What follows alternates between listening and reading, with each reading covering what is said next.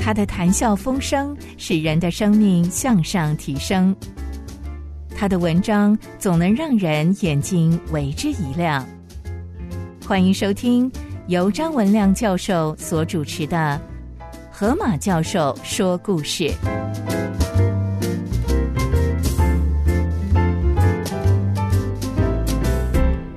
各位先生、各位女士，我是张文亮。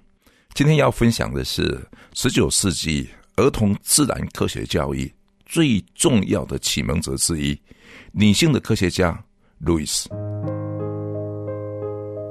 十九世纪中叶以前，科学家大多以男性为主，很少有女性的科学家参与其间。二十世纪杰出的女性科学家风起云涌。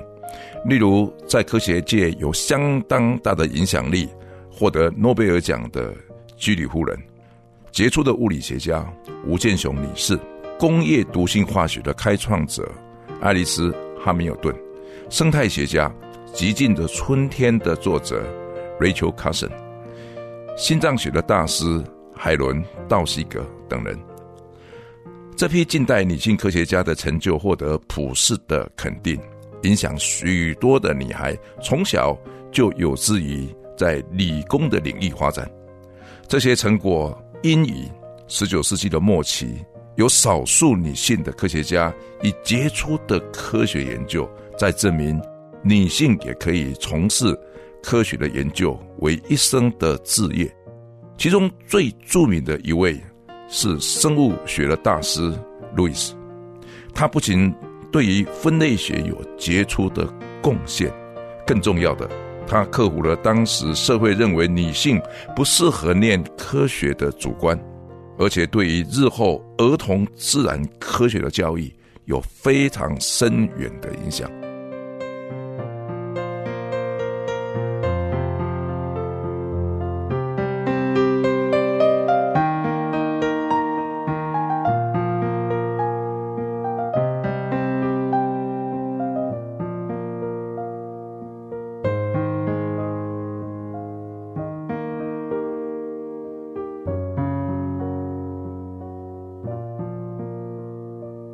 八二一年八月三日，路易斯生于美国宾夕法尼亚州的切斯特郡一个小小的农庄里。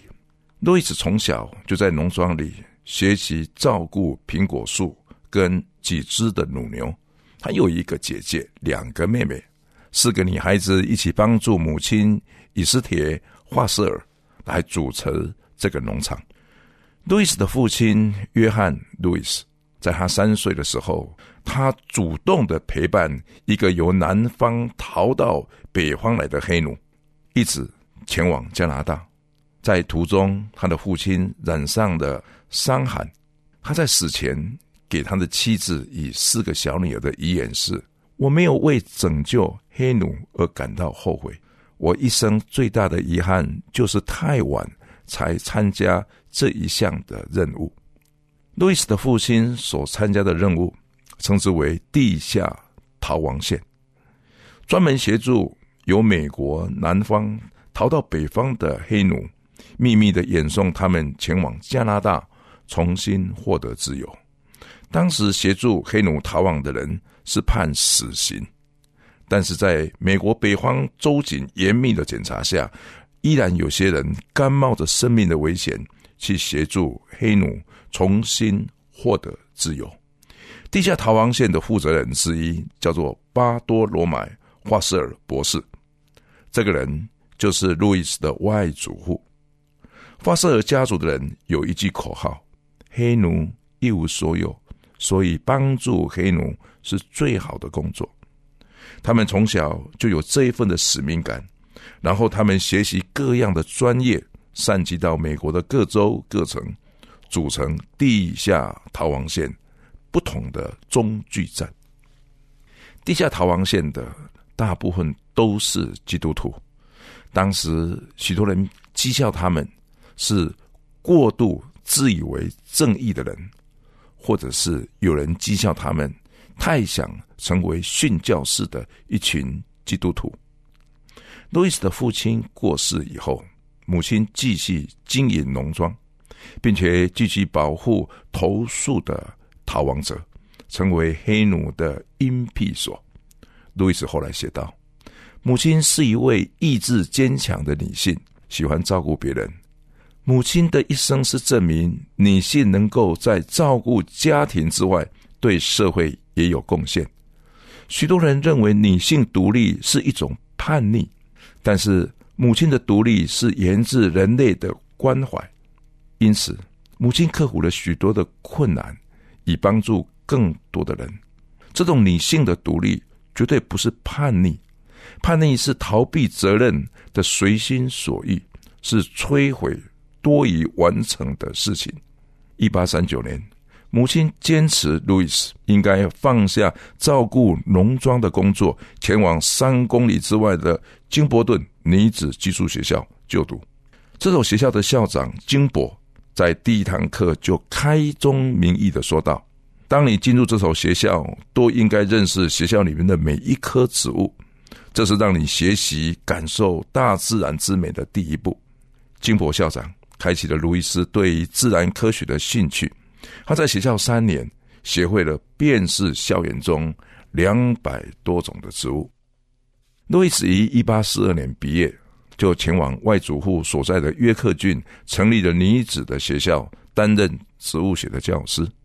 他并且勤奋的自修植物学与动物学。当时的女性比较早婚，但是路易斯却一直没有遇到追求他的男士。他曾经经过一阵子的低潮，他自认为是一个没有人爱的女性。但是路易斯他又写道：“也许单身呢，反而有更多的机会去照顾别人的孩子。许多人结婚不代表结束的孤单。”而是期待的落空，想结婚的欲望似乎一直缠绕着我的情绪。如何将这股欲望提升为眷顾别人的爱呢？我认为学生的一点点的进步，就是我对教育之爱的一点回馈。当一八四五年他的母亲病重时，路易斯又回到农庄，他接下地下逃亡线的重任。路易斯写道。当想到别人即将获得自由的快乐，自己一点点的不幸，实在算不得什么。一个年轻的女性负责一大片地区的救难工作。路易斯开始是有点害怕，不久他就振奋起来。路易斯写道：“我的振奋是来自于我对上帝的敬畏，因此我没有多余的心思去担忧恐惧。”两年之后，他的母亲病逝，路易斯更独立了。他把这个农庄起名为向阳庄的 Sunnyside，并且他在农庄里面种植了更多的苹果树。一八六一年，美国南北战争爆发，北方的政府支持解放黑奴，地下逃亡线的成员不再需要隐藏身份。路易斯把农庄改成为伤兵的救护所，让州政府的公共卫生委员会的委员前来管理。他则前往纽约，跟当时最著名的鸟类学家卡辛学习鸟类的分类学。卡辛是十九世纪自然科学界的传奇人物。他从小喜欢收集动植物的标本。青少年时期，卡辛发现一种植物是当时的植物图鉴所没有登录的。卡辛从事进口业与印刷业。但是后来，他进口世界各地的鸟类的标本远多于其他的商品，而且印刷的书本多为精美的鸟类图片以及他个人研究的成果。他在晚年时说道：“我知道我工作所花的时间，但是我在鸟类的研究上所花的时间更是无法估计。他一生发现了两百多种新的鸟类，汇集的标本。”在著名的史密森协会比他们更多，因为 c u s i n 常用砷去做鸟类标本保存的助理。后来 c u s i n 属于砷的中毒。路易斯认为他保护黑奴的阶段性任务已经结束了，但是他看出黑人获得自由之后依然是文盲，需要有人去教育他们与他们的下一代。要教育别人之前，必须先充实自己。美国在生物学的大师雅格西兹的建立之下，于一八六三年成立了国家科学研究院，使研究者无后顾之忧，学术研究更能够专业化。这时候，路易斯在卡森的协助之下，他取得研究的奖金，并且可以维持自己的生活。一八六六年。路易斯在《国家科学研究会刊》发表他第一篇的研究报告。他鉴定出一种新的鸟类，叫做黑洞。过去很少有女性发表新的生物物种。当时有不少的科学家质疑，这根本不是路易斯的研究，而是他的老师卡辛的研究成果，根本不是路易斯所发现的。路易斯这时候写道：“喜欢大自然的人。”是厌恶人性的伪善。其实，女性的耐心与细心是从事科学工作的优点。一八六九年，卡钦在工作时突然间病逝，路易斯也失去了美国国家科学研究院的研究的资助。以后，路易斯成为一个巡回教师，他在美国许多的高中巡回教学。他经常教导学生如何使用显微镜来观察鸟类的羽毛与结构，并且能够来学习观察植物。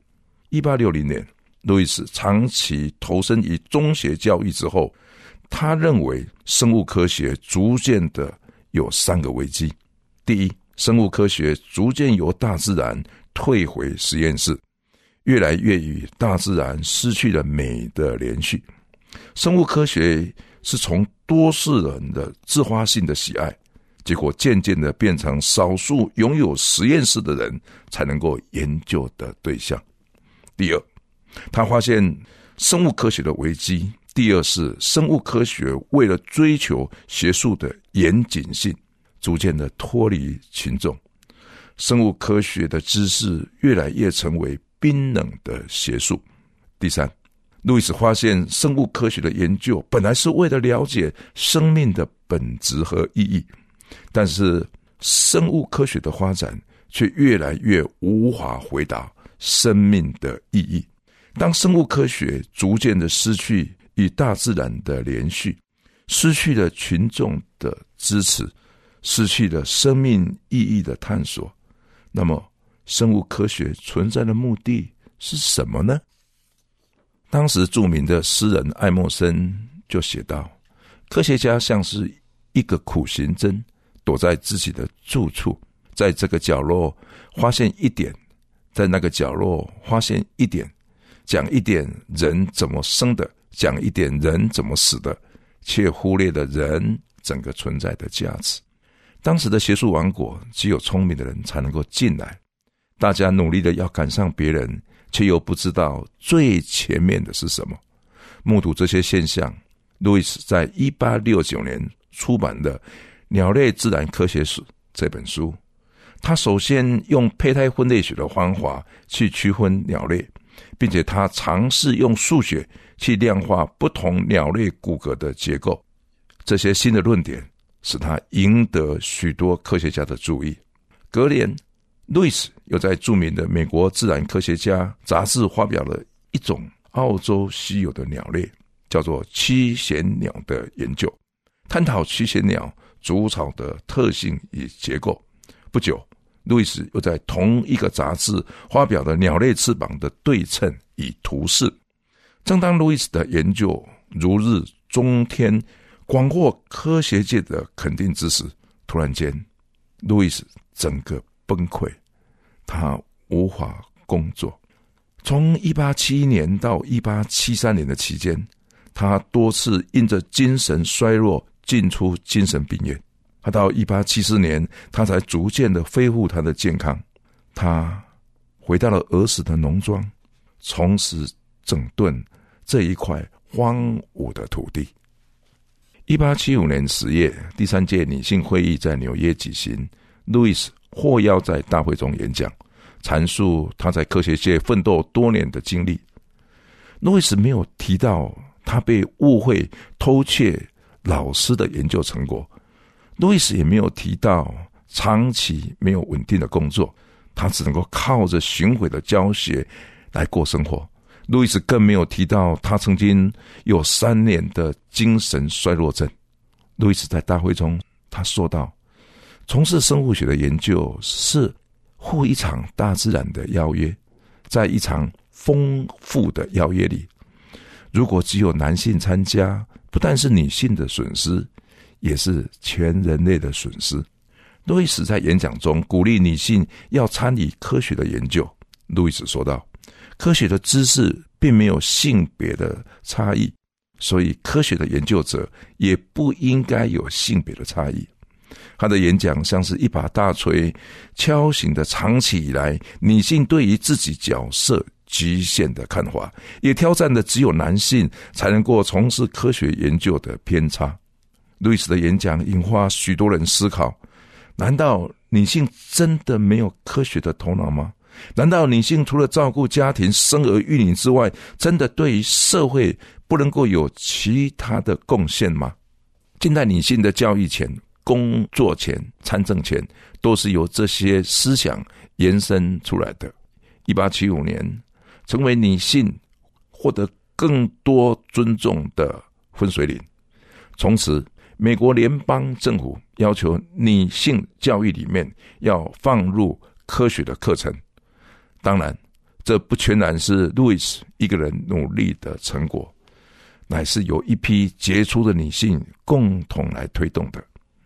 一八七八年，路易斯将经营多年的农庄卖掉，将所得的钱作为个人的研究基金。他又成为一个巡回的教师，到邀请他的学校短期的任教。由于他缺乏博士的文凭，他只能够在中小学任教。他教授鸟类分类学的二十堂课。他教授植物分类学的五堂课，还有他在费城买了一间小房子作为个人的研究室，以没有巡回邀约的时候他的住处。路易斯的一生一直期待能够在大学获得一个稳定的教职，但是他多次的申请全部都落空。虽然路易斯有失望的时候，但是有一条全新的道路在为他展开。使他的生命成为高等科学研究与中小学科学教育之间连接的桥梁。路易斯当然继续在一流的科学期刊发表他的研究成果。例如，在一八八二年，路易斯在美国科学研究院的年会上发表生物学分类的一般原则。他提出来，生物学的分类不只是比较标本的相异与相似性，更应该建立比较的通则。成为分类上的基本的步骤。一八八四年，路易斯在一条臭水沟的旁边看到水底有一些白色的黏状物，他将这些黏状物取出来，放在显微镜之下观察，看到一种未见过的细菌。他将细胞的结构画下来，并且仔细的分析它生长的环境，发现这个细菌能够生长在氧气非常缺乏的水中。这种细菌后来称之为白硫丝菌。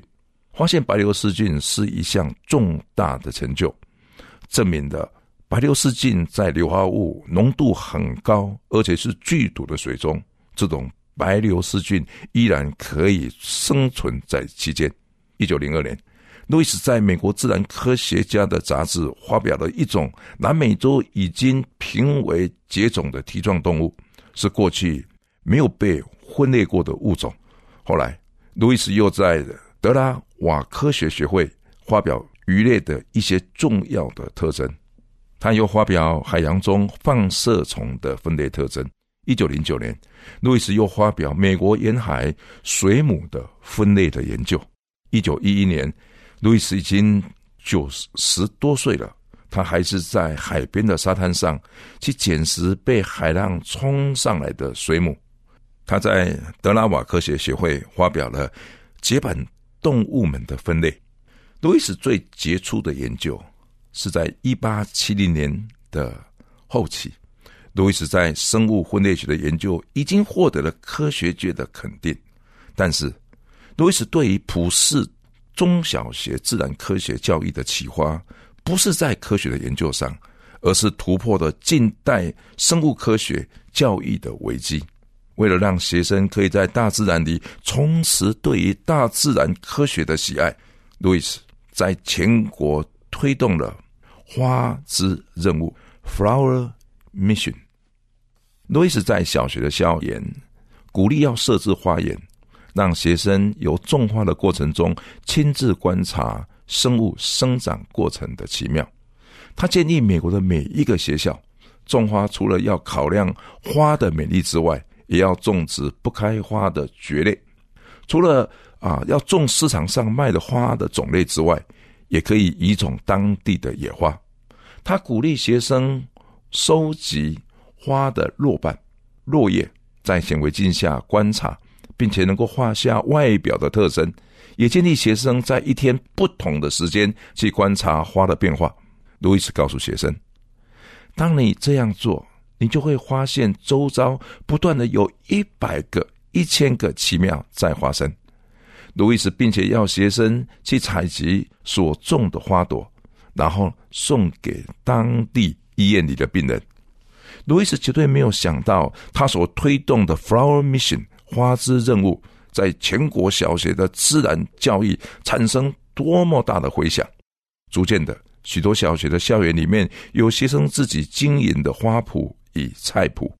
后来，美国政府为了感谢他的贡献，就将整个的向阳庄买下，改成一大片的花园，以他的名字来命名，称之为格瑞斯安娜花园。格瑞斯安娜是路易斯的名字。路易斯也建议中学要成立了宠物屋，让学生有照顾动物的经验。甚至让学生将动物带回家养，期末再将动物带回到学校来。在规模较小的学校成立了茧屋，让有兴趣的学生可以把虫的茧带回家。等到虫的茧化成蛾以后，学生需要继续照顾，让蛾可以产卵，卵再孵化成为虫，虫成茧之后再交回给学校。这是非常重要。后来就推动了啊蚕的养殖的，在小学里面的成为自然观察非常重要的一个教育。路易斯的第二个任务是让更多的社会大众能够接受大自然的邀约。路易斯认为，自然科学的教育对于整个大众的影响有四个切入点。第一个是传统性，如学校课本介绍。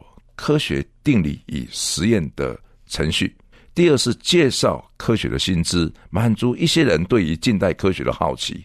第三是科学文学的呈现，直接去唤醒读者的理性与感性。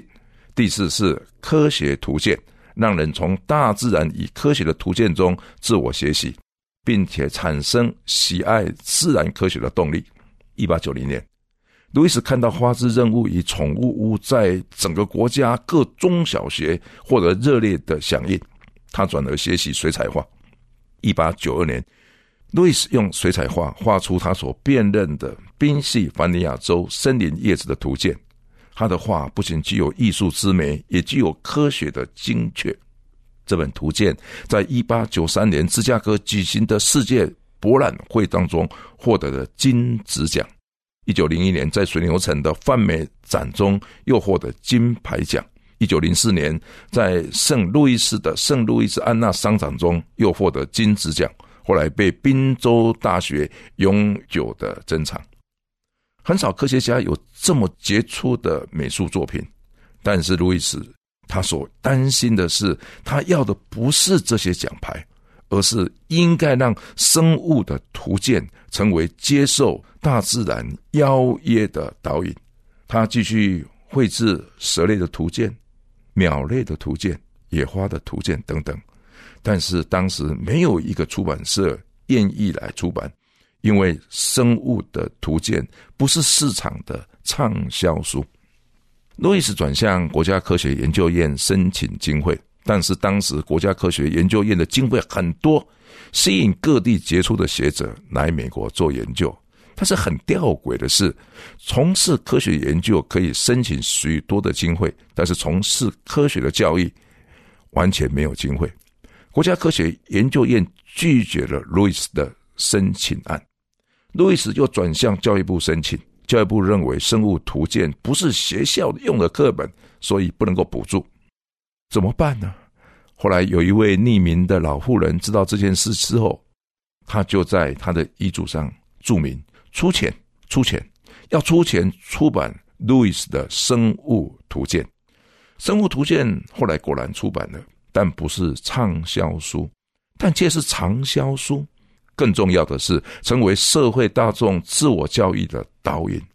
路易斯晚年的时候写道：“愿我的一生成为给孩子的一件礼物。”路易斯的一生都没有结婚，没有孩子，但是借着他的生物图鉴，许许多多的小孩子因此而获得帮助。一八九零年，七十九岁的路易斯已经没有力气到各处当巡回教师了，他回到自己的小屋里。进行他人生最后的一件任务。路易斯在生物科学教育中教导孩子什么是生命的意义，了解生命的意义，这是一般的生物课本从来不会写的。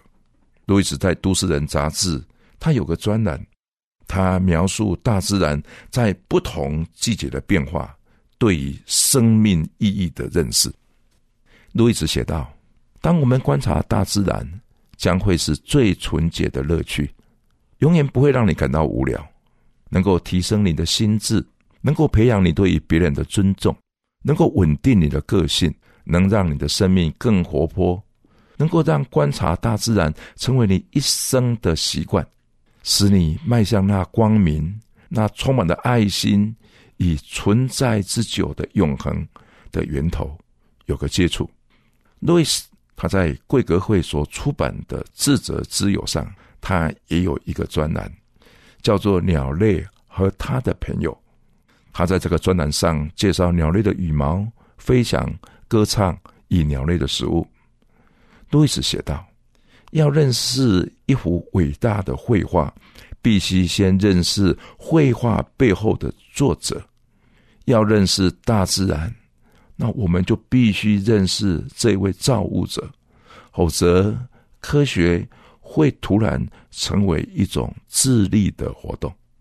路易斯他也研究演化，当时英国演化论的大师赫胥黎在访问美国时，当中称赞路易斯是在系统分类学上有最新与最深入研究的人。但是当时路易斯并不高兴。路易斯他引用美国哈佛大学植物学的教授葛雷所讲的一句话，路易斯当众说：“演化是一种机制，但不是生命存在的第一个机制，也不是生命结束的最后一个机制。”一八九六年，路易斯在《真理与真理的教师》一文中写道：“自然的法则是上帝的法则。”所有自然的力量的影响看起来非常的复杂，却让生物之间存在着和谐的关系。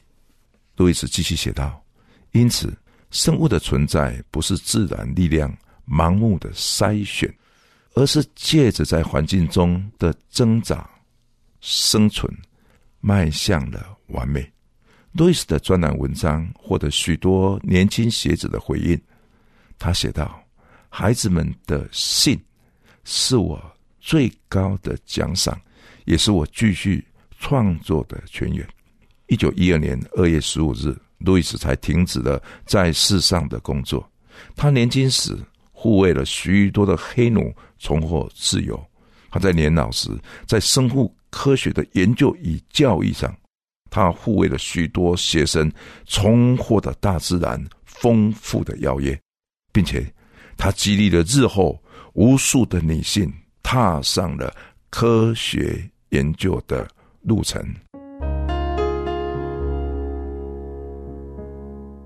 亲爱的耶稣，我感谢你。当我在分享路易斯的一生的时候，我心里是激动的，因着有这样的一个女性的坚持，她坚持上帝是创造大自然的法则背后的创造者。他提出来，科学的研究应该有生命的意义。他提出来，科学的研究应该与大自然之间有一个互相的喜爱。他提出来，科学的研究应该与中小学的教育有一个连接的桥梁。主啊，我真的感谢你，因着有他的坚持，我们今天能够在自然科学在中小学的里面还找到一点点的喜爱，在留在很多的课本、很多的书本上，尤其是他对于生物图鉴的重视，也开启了日后普世对于生物图鉴的印刷。的制作还有它的编辑，而成为更多人所喜爱的，没有错。《生物图鉴》的确不是一个畅销书，但却是畅销书。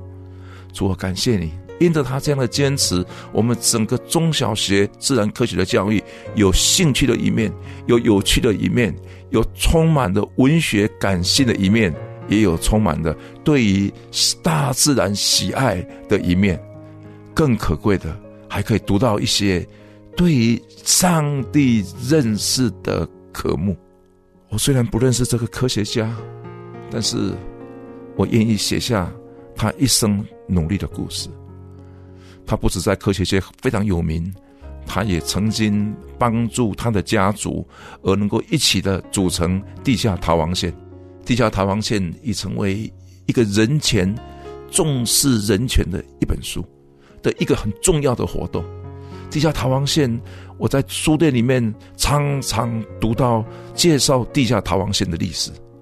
虽然现在已经很少人提到地下逃亡线，但是我仍然在这些书籍中看到百年前这批基督徒们为着弱势的爱，冒着生命的危险而前往拯救他们。他们讲的真好。因为帮助黑人是没有任何的报酬，因此帮助黑人是最值得的工作。谢谢主，就是有这种带着理想的人，愿意走一条不受重视的路，愿意有一些人因着侍奉上帝而愿意关注别人的灵魂。谢谢主，谢谢主。事隔百年，虽然已经很少人在提地下逃亡线美好的侍奉，但是。今天有多少人还是受压制的？